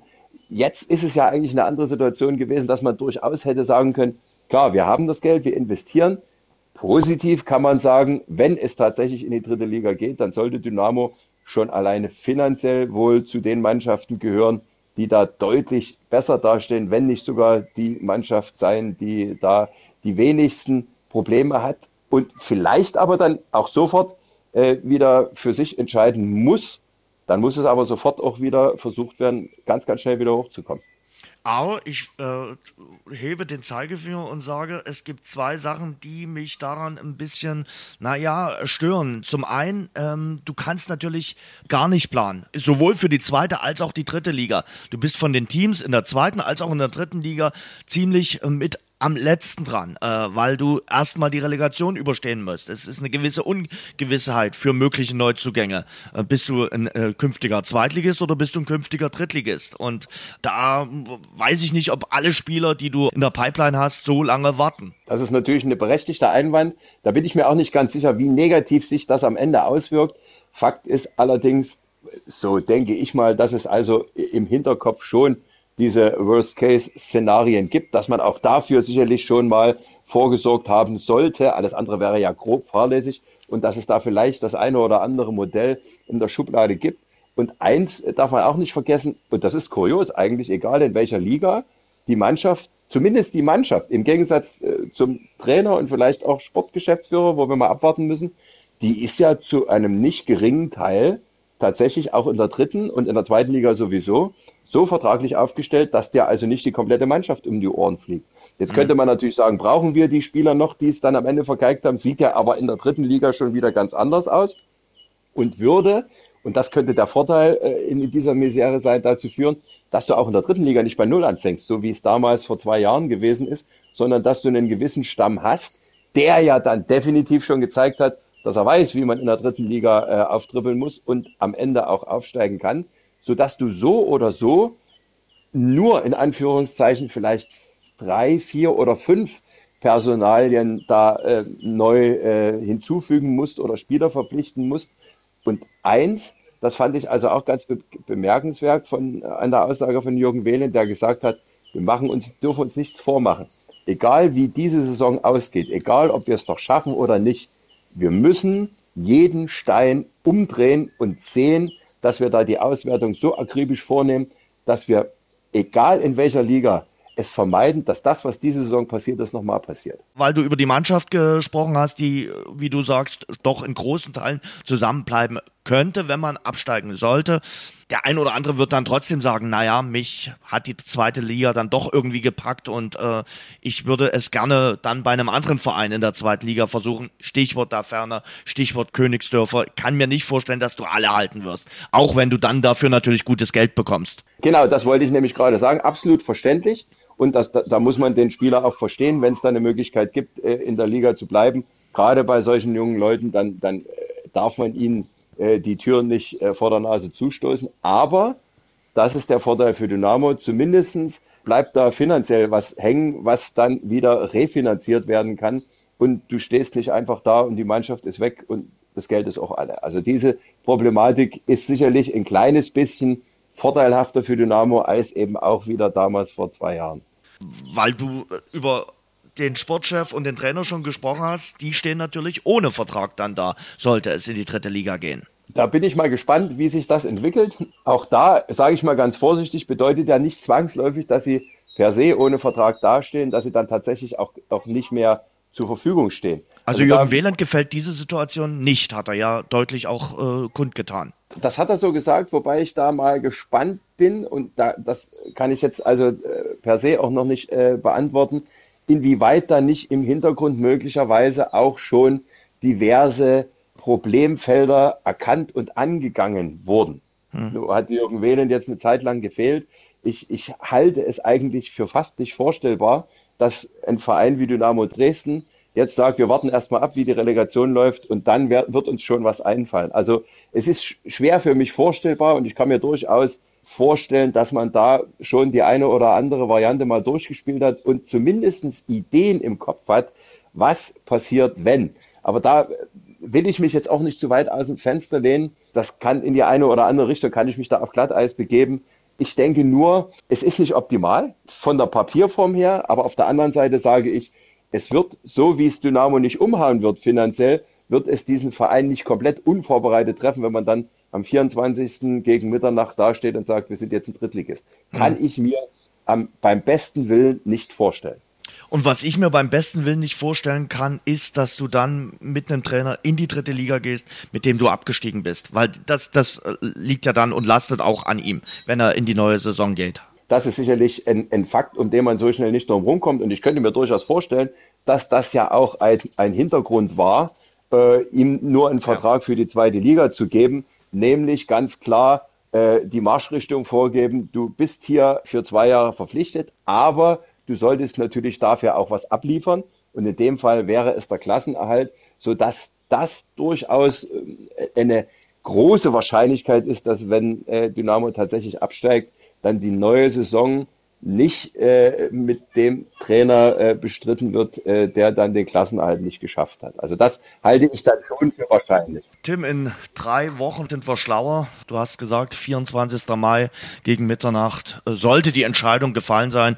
Wie ich aus deinen Worten raushöre, tendierst du ja zu einem Elfmeterschießen. Um Gottes Willen. Also wenn ich das Elfmeterschießen vermeiden könnte, würde ich alles unterschreiben. Dann würde ich ab sofort nur noch äh, schwarz-gelbe Socken tragen oder keine Ahnung was aber äh, es ist ja nicht undenkbar. Nee. Und ich habe mir nur einfach ausmalen wollen, was dann an so einem Schuss aus elf Metern alles dranhängt. Das ist dann wirklich der Wahnsinn. Und natürlich sollte es das Ansinnen sein, das in irgendeiner Form vorher zu klären. Aber wie wir jetzt aus den vergangenen 15 Spielen wissen, lässt sich das leichter sagen, als dann auf dem Platz umsetzen. Es bleibt also alles hochspannend und hochexplosiv. So sieht das aus. Ich danke dir für deine Eingebung, für deine Informationen. Hoffen wir auf ein Happy End einer doch in weiten Teilen eher verkorksten Saison. Aber man kann das Ganze, wie gesagt, noch zu einem Happy End führen. Und genau das sollte das Ziel sein, Jens. Hat mir auch Spaß gemacht. Ja, äh, Sebastian, das war der Kollege Tim Schlegel. Ein Verein, der gezeigt hat, wie es geht, der aufgestiegen ist und relativ souverän die Klasse gehalten hat, ist Hansa Rostock. Das nötigt einem Respekt ab vor allem wenn man sieht, Rostock und Dresden sind ja eigentlich aus einer ähnlichen Ausgangsposition in die Saison gegangen. Genau. Man hat aber in Rostock eine kontinuierliche Saison gespielt. Es gab mhm. sicherlich auch mal ein paar Wellentäler, aber man ist da immer ruhig geblieben. Man hat an Jens Hertel erstmal festgehalten, fand ich immer sehr gut. Und man hat auch im Winter noch mal ein paar Stellschrauben gedreht, hat den Kader gezielt verstärkt und man hat auch im Sommer ja ein paar richtig gute Leute geholt, mit, mit zum Beispiel mit Hanno Behrens, wo ich sage, absoluter Glücksgriff für die Mannschaft. Dann hat natürlich auch ein Top-Torjäger mit Verhook davon, der die ganz wichtigen Dinger gemacht hat. Aber die Mannschaft, die wirkte von Anfang an in sich auch gefestigt. Man ist auch mit diesen Rückschlägen gut umgegangen. Und äh, vor allem jetzt in der Rückrunde kann man nur sagen, Chapeau Hansa, haben die richtig stark gemacht. Vor allen Dingen das Festhalten an Jens Hertel war sicherlich äh, ein Indikator davor, für die Klasse zu halten. Ja, definitiv. Also Jens Hertel hat es ja auch schon in Magdeburg äh, über, über Jahre hinweg bewiesen, dass er für kontinuierliche Arbeit steht. Hat es jetzt auch in Rostock schon wieder gezeigt, dass er auch aus ja vergleichsweise wenigen Mitteln äh, aus der Mannschaft viel herausholen kann. Das hat er auch jetzt wieder gemacht. Wie gesagt, man hat ein paar kluge Transfers getätigt, auch im Zusammenwirken mit, mit dem Manager, mit Martin Piekenhagen. Und der hat ja jetzt auch schon wieder gesagt, ihr dürft jetzt feiern, ihr dürft jetzt Party machen. Aber für mich geht es jetzt darum, für mich beginnt jetzt die eigentliche Arbeit, jetzt schon wieder am Kader für die neue Saison zu schrauben. Das zweite zweite Jahr ist immer das Schwerste, jetzt schon eine Mannschaft zusammenzustellen, die es dann auch in der neuen Saison wieder äh, packen wird, die Klasse zu halten. Die nächste Saison kann man ab jetzt äh, bereits planen, weil man eben Planungssicherheit hat. Das ist für Hansa Rostock sicherlich auch ein Vorteil. Für Höck und Behrens bleiben definitiv. Die haben in den letzten Tagen ihren Vertrag verlängert. Ja, definitiv. Äh, ich glaube, auch Rhein wird jetzt in, äh, bei Hansa bleiben. Simon Rhein, auch ein wichtiger Mann. Man hat da auf alle Fälle schon ein super Gerüst für die neue Saison äh, beieinander. Kann mir vorstellen, dass man auch ja wieder eine kluge Transferpolitik an den Tag legen wird, auch da schauen wird, wer passt zu uns auch charakterlich. Man ist ja da auch immer mal in Richtung Schweden unterwegs und das hat ja auch hier und da geklappt mit, mit, mit guten Spielern. Das klappt auf allen Ebenen dort bei Hansa. Ein eingespieltes Team die, das, der Vorstand, die sportliche Leitung und äh, bin da auch guter Dinge, dass man auch in der ja, neuen Saison auf alle Fälle die Klasse halten kann. Weil das zweite Jahr ist oft das Schwierigere. Genau, weil man hat nicht mehr diesen Bonus unterschätzt zu werden. Das ist ja oftmals so, zumindest äh, sagt man das so, wobei das, glaube ich, auf dem Platz dann auch immer anders aussieht, wenn das Spiel angepfiffen ist, wird auch kein Spieler des Gegners sagen, oh, Hansa als Aufsteiger, die unterschätzen wir jetzt mal. Ähm, aber Fakt ist, man wird dann den Gegner vielleicht noch diesen Ticken ernster nehmen, auch in der Spielvorbereitung. Aber das Umfeld in Rostock, wollte ich noch sagen, das passt natürlich auch. Also äh, einen Spieler nach Rostock zu locken, ist sicherlich, ja, auch einfacher wie vielleicht dann am Ende nach Aue, ne? wenn es dann. Hm. Hast die Ostsee im Umfeld. Sommer, hast die Ostsee im Umfeld, äh, bist auch mal schnell in Hamburg drüben. Man kann dort ordentlich wohnen, man kann dort äh, sich niederlassen, sage ich mal, als Profi. Also, und damit wuchert man natürlich auch bei Hansa zurecht. Und äh, ja, wenn man diesen Weg so weitergeht, dann kann man sich in der zweiten Bundesliga auch gesehen auf die nächsten Jahre sicherlich etablieren. Und vielleicht kann man mal irgendwann, irgendwann auch mal wieder äh, Richtung erste Liga gucken. Aber ich glaube, die, die träumen da nicht bei Rostock. Die wissen genau, äh, die können ihre Möglichkeiten realistisch einschätzen. Und da wird es jetzt auch in den nächsten ein, zwei Jahren erstmal darum gehen, äh, sich da zu etablieren, die Klasse zu halten. Es wird auf jeden Fall in der kommenden Saison einen Ostverein mehr geben in der zweiten Bundesliga. Aue geht ja runter, aber dafür kommt der erste FC Magdeburg rauf. Äh, die haben eine bockstarke Drittligasaison äh, gespielt, äh, stehen vorzeitig als Drittligameister fest, stehen damit natürlich als Aufsteiger fest und haben wirklich äh, bewiesen, dass sie zu Recht äh, die Nummer eins in der dritten Liga sind ganz verdienter Aufstieg für den ersten FC Magdeburg. Du hast es bereits gesagt. Man ist von Anfang an souverän von wegmarschiert, hatte einen klaren Plan, klares Konzept, hat dort auch äh, ja mit Ottmar Schog einen sehr guten Sportdirektor, mit Christian Titz einen sehr guten Trainer, konnte sich dann auch äh, im Sommer eine Mannschaft zusammenstellen, wobei man ja gar nicht so viele neue Spieler geholt hat, aber die die alte Mannschaft noch gut ergänzt haben. Und äh, ja, spielerisch äh, waren viele, viele gute Partien von Magdeburg, sehr gute Partien von Magdeburg dabei. Man hat die Gegner ja auch phasenweise richtig dominiert. Und nochmal der Aufstieg, der ist äh, absolut verdient, barischartig. Natürlich der Unterschiedsspieler, kann man sagen, mit seinen vielen Toren, mit seinen vielen Vorlagen, äh, der hat das so ein bisschen herausgeragt. Mhm. Aber wie gesagt, von der gesamten Mannschaft war das schon eine Top-Leistung. 18 Tore, 20 Vorlagen bei barischartig. Die große Frage lautet natürlich, der hat noch Vertrag, aber kann man den halten? Weil äh, da wird nicht nur Magdeburg größtes Interesse haben, den zu halten halten, sondern es werden auch andere Vereine angreifen und sagen, Barisch, komm doch äh, zu uns, äh, die noch vielleicht zahlungskräftiger sind und vielleicht in ganz anderen äh, Sphären äh, platziert sind. Aber ich glaube, da waren die Magdeburger Verantwortlichen schon clever, wie man hört. Da gibt es ja auch Klauseln und da muss man schon als Interessent wohl sehr, sehr tief in die Tasche greifen, um ihn dort rauszukaufen aus seinem laufenden Vertrag. Er selbst hat ja so ein bisschen ein ganz klares Bekenntnis bisher ja vermissen lassen. Ich gehe jetzt mal, stand jetzt davon aus, dass Barisch auch in der neuen Saison für Magdeburg äh, auflaufen wird. Magdeburg wird gesehen haben am Beispiel von äh, Dynamo Dresden und am äh, eigenen Ausstieg 2018, dass man eben nicht nur mit einer Portion Aufstiegseuphorie drin bleibt, ja, genau. Also man wird auch hier den richtigen Weg finden müssen. Zum einen natürlich äh, ja mit den mit den mit den Leistungsträgern weiterzumachen. Die haben ja auch alle mehr oder weniger einen Vertrag, aber man wird natürlich auch wissen, dass man natürlich äh, Qualität dazu holen muss. Äh, dass es äh, mit dem jetzigen Kader vielleicht eng werden könnte. Ich denke schon, dass Ottmar Schorg ist ja auch da ein alter Fuchs, äh, dass er schon dort auch im Zusammenspiel mit Christian Titz auch genau weiß, wo man da hinschaut und welches Regal man da greifen muss, um äh, die Mannschaft wettbewerbsfähig für die zweite Liga Liga zu machen. Also da denke ich, da hat man natürlich auch im Umfeld äh, die richtigen Leute. Der FSV Zwickau, auch ein Verein, den du äh, begleitest, ist äh, souverän drin geblieben in der dritten Liga, muss man einfach mal so sagen. Und dass äh, Zwickau jetzt in den letzten Jahren immer wieder den Klassenerhalt äh, schafft, äh, das nötigt einem Respekt ab, das wirklich Jahr für Jahr zu schaffen. Und da sind ganz andere Vereine zuletzt äh, gestrauchelt am Klassenerhalt in der dritten Liga. Und das schaffen sie mehr oder weniger immer wieder souverän ja, mehr oder weniger. Es gab auch schon mal Jahre, da ja. war es wirklich knapp, wenn ich an das eine Jahr denke, wo es dann um ein Tor ging. Aber in dieser Saison speziell, muss man sagen, äh, hat man das nach einem eigentlich ganz schlechten Saisonstart äh, letztendlich souverän gelöst.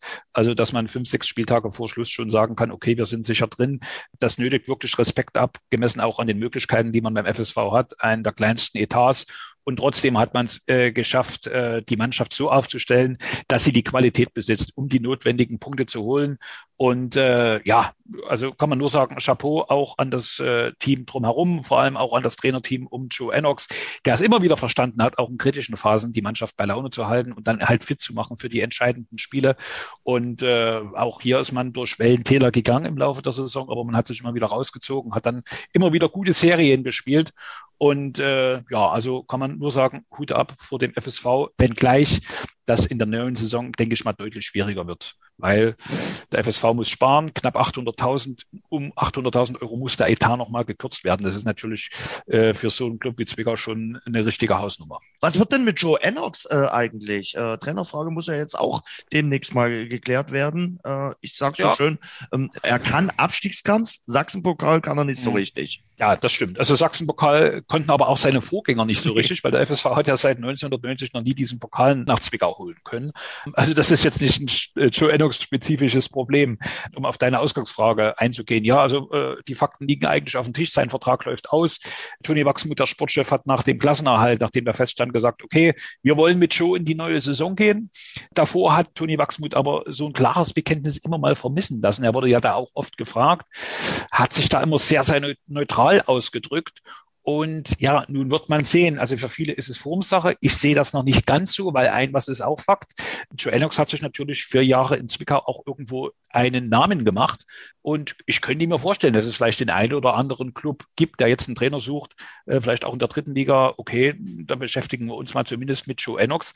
Der wird natürlich auch wissen, okay, der Club muss jetzt sparen. Habe ich dann noch so die Möglichkeit, äh, mit der Mannschaft nächstes Jahr die Klasse zu halten? Ich glaube, es wird schon in den nächsten, ja, ich denke mal, Tagen kann man schon sagen, eine Entscheidung geben. Ich weiß, dass der FSV jetzt gern mit ihm verlängern möchte.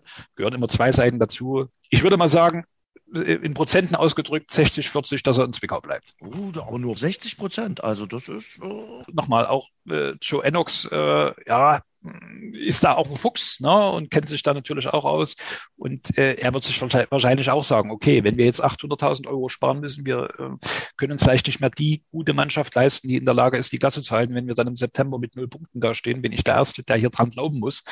Man hört ja dann auch immer mal dies und jenes. Der Verein hat ihm ein Vertragsangebot wohl vorgelegt erstmal nur für ein Jahr.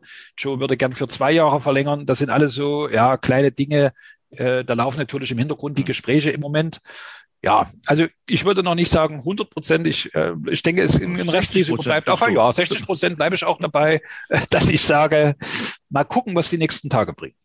15 Spielerverträge laufen aus. Wie viele von den 15 Spielerverträgen, da sind ja auch namhafte Spieler dabei, ja. kriegt man denn verlängert? Also Toni Wachsmuth muss ja momentan der Kopf rauchen, dem äh, sportlich Verantwortlichen das ist schon eine Herausforderung, da ja die Spieler erstmal bei Laune zu halten. Man kann es jetzt sicherlich noch nicht immer im Detail planen, aber du hast gesagt, äh, Johannes Bringis ist darunter, Davy Frick ist dabei, Steffen Kansa ist dabei. Also das sind wirklich Ronny König, der, der Uli.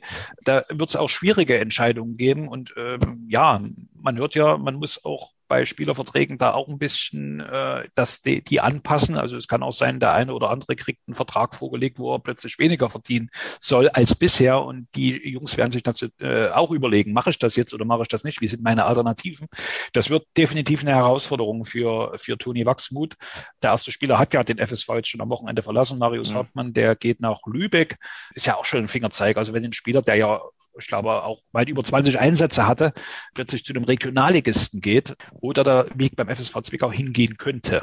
Also da kommen äh, schwierige Zeiten auf die Rot-Weißen zu. Äh, vor allem in äh, finanzieller äh, Sicht muss da der Gürtel enger geschnallt werden. Und dann habe ich noch gelesen, der Vorstand hört auf. Tobias Lege wird äh, kommende Saison auch nicht mehr an Bord sein. Definitiv, das ist so. Er will sich, äh, ja, oder hat äh, beruflich noch paar Ziele, hat ja auch eine Familie und äh, dieser Job beim FSV Zwickau, der hat schon viel Zeit und auch Kraft gekostet. Das muss man ja sagen. Tobias Leger hat es wirklich geschafft, den Verein da immer oder den Club auf Kurs zu halten, auch in wirtschaftlich schwierigen Zeiten. Äh, man hat es immer wieder geschafft, die Lizenz zu bekommen, was ja auch keine Selbstverständlichkeit ist. Äh, man konnte diverse Auflagen dann auch immer wieder erfüllen. Das ist schon auch, äh, ja, schon ein Schlag für den FSV Zwickau, mhm. weil er ist ja Wirtschaftsanwalt, also er kann, äh, kennt sich mit Zahlen sehr gut aus. Das hat er so sehr, sehr gut gemacht. Sich nie in den Vordergrund gestellt, sondern der Verein stand da immer im Mittelpunkt. Äh, war schon eine sehr gute Arbeit, die Tobias Lege da in den letzten Jahren gemacht hat beim FSV. Und da wird es natürlich auch schwer sein, jetzt Leute zu finden für den Vorstand, die in diese Fußstapfen treten. Lass uns noch äh, über den Hallischen FC noch ein Wort verlieren. Die sind noch nicht mal gerettet. Also es ist wahrscheinlich, dass sie die Klasse halten, aber so richtig durch ist das Ganze noch nicht. Also ja, ein Ostverein ja. muss noch zittern. Ja, das ist so. Also war vor ein paar Wochen vielleicht auch noch nicht so denkbar, aber ähm, ja, also der HFC tut sich schon, äh, quält sich schon so durch die Saison. Mhm. Natürlich auch ein bisschen benachteiligt gewesen aufgrund des Rückzugs von Türkgücü München. Ich glaube, im HFC wurden ja am Ende vier Punkte mhm. äh, dadurch abgezogen. Die fehlen natürlich jetzt äh, irgendwo. Aber trotzdem ist das auch in den letzten Wochen alles andere als souverän, was der HFC da äh, spielt. Jetzt auch am Wochenende wieder nur 1-1 gegen Viktoria Köln. Also man hat sich das alles anders vorgestellt. Ich bin schon überzeugt, dass das Halle noch schafft. Man spielt ja jetzt, ich glaube, kommenden Sonntag in Würzburg. Also spätestens da sollte dann zumindest rein rechnerisch alles klar gemacht werden. Aber ich glaube, so richtig zufrieden in Halle sind sie mit der Saison dann trotzdem nicht. Nee, also ich kann mir ja vorstellen, dass die wirklich, äh, gerade auch mit den Verpflichtungen, auch mit dem Sportchef Ralf Minge, dass die schon die Ambition hatten, ja, vielleicht einstelliger äh, Tabellenplatz und dann so peu à peu äh, nach oben immer mal zu schauen. Mindestens. Also ich glaube auch, das wurde ja auch immer kommuniziert, sich weiterzuentwickeln, nach oben zu gucken eher, auch wenn man nie klar gesagt hat, wir wollen aussteigen. Aber ich glaube, man hat sich da in anderen Sphären gesehen oder in anderen äh, Tabellenregionen, aber nicht äh, jetzt zwei Spieltage Verschluss, immer noch mitten im, im Abstiegskampf. Mal gucken, was das dann auch für Auswirkungen hat auf die neue Saison, ob man da auch den Kader vielleicht nochmal umbaut. Mhm. Ähm, da bin ich wirklich gespannt, wie es da beim HFC auch im Sommer weitergehen wird. Klar war natürlich der Abgang von Terence Boyd in der Winterpause nach Lautern, der hat schon wehgetan. Aber trotzdem war ich immer der Überzeugung, mit diesem Kader muss eigentlich mindestens ein einstelliger Tabellenplatz drin sein. Ja, dazu ist man noch sang- und klanglos im Landespokal ausgeschieden. Auch das Geld wird in der kommenden Saison fehlen. Also die Saison ist schon eher enttäuschend und dann gucken die sicherlich wehmütig zum großen Rivalen, zum großen äh, Konkurrenten äh, Magdeburg, der eine Party nach der anderen gefeiert hat in dieser Spielzeit.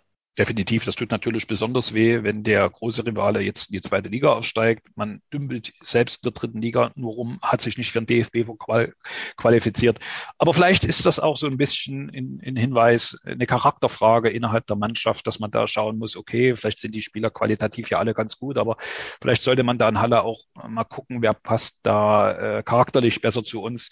Das wird auch für Ralf Minge, denke ich mal, eine sehr, sehr spannende Zeit, auch jetzt im Zusammenspiel mit dem neuen Trainer, mit äh, André Meyer. Bin gespannt, äh, wie man da den Kader für die neue Saison zusammenbaut. Sebastian, wir haben in der Hauptstadt begonnen und wir hören in der Hauptstadt auf. Also wir haben die Runde quasi gedreht. Äh, zwei Berliner Vereine will ich zum Abschluss noch ansprechen. Victoria Berlin äh, in der letzten äh, Saison aufgestiegen von der Regionalliga in die dritte Liga ähm, furios gestartet, äh, aber die Rückrunde, die lief natürlich eher durchwachsen. Jetzt am Schluss äh, sind sie nochmal in die Pushen gekommen. Glaubst du, dass Victoria drin bleibt? Ja, das ist äh, in der dritten Liga irgendwas zu sagen, irgendeine hm. Prognose abzugeben, ist schwierig. Ich hatte vor ein paar Wochen mir das Spiel gegen Zwickau live angeguckt, das endete 0 zu 0. Da dachte ich so für mich, wie wollen beide Mannschaften jemals noch ein Spiel gewinnen? Das war mhm. so grottenschlecht. Am Ende hat Zwickau dann auch eine Serie gestartet.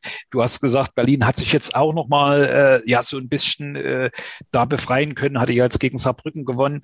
Aber man hat jetzt noch das Spiel gegen Meppen. Am letzten Spieltag, glaube ich, äh, spielt man nicht. Also das ist schon wird eine enge Kiste. Fall hat noch ein Spiel weniger äh, auf, der, auf dem Konto.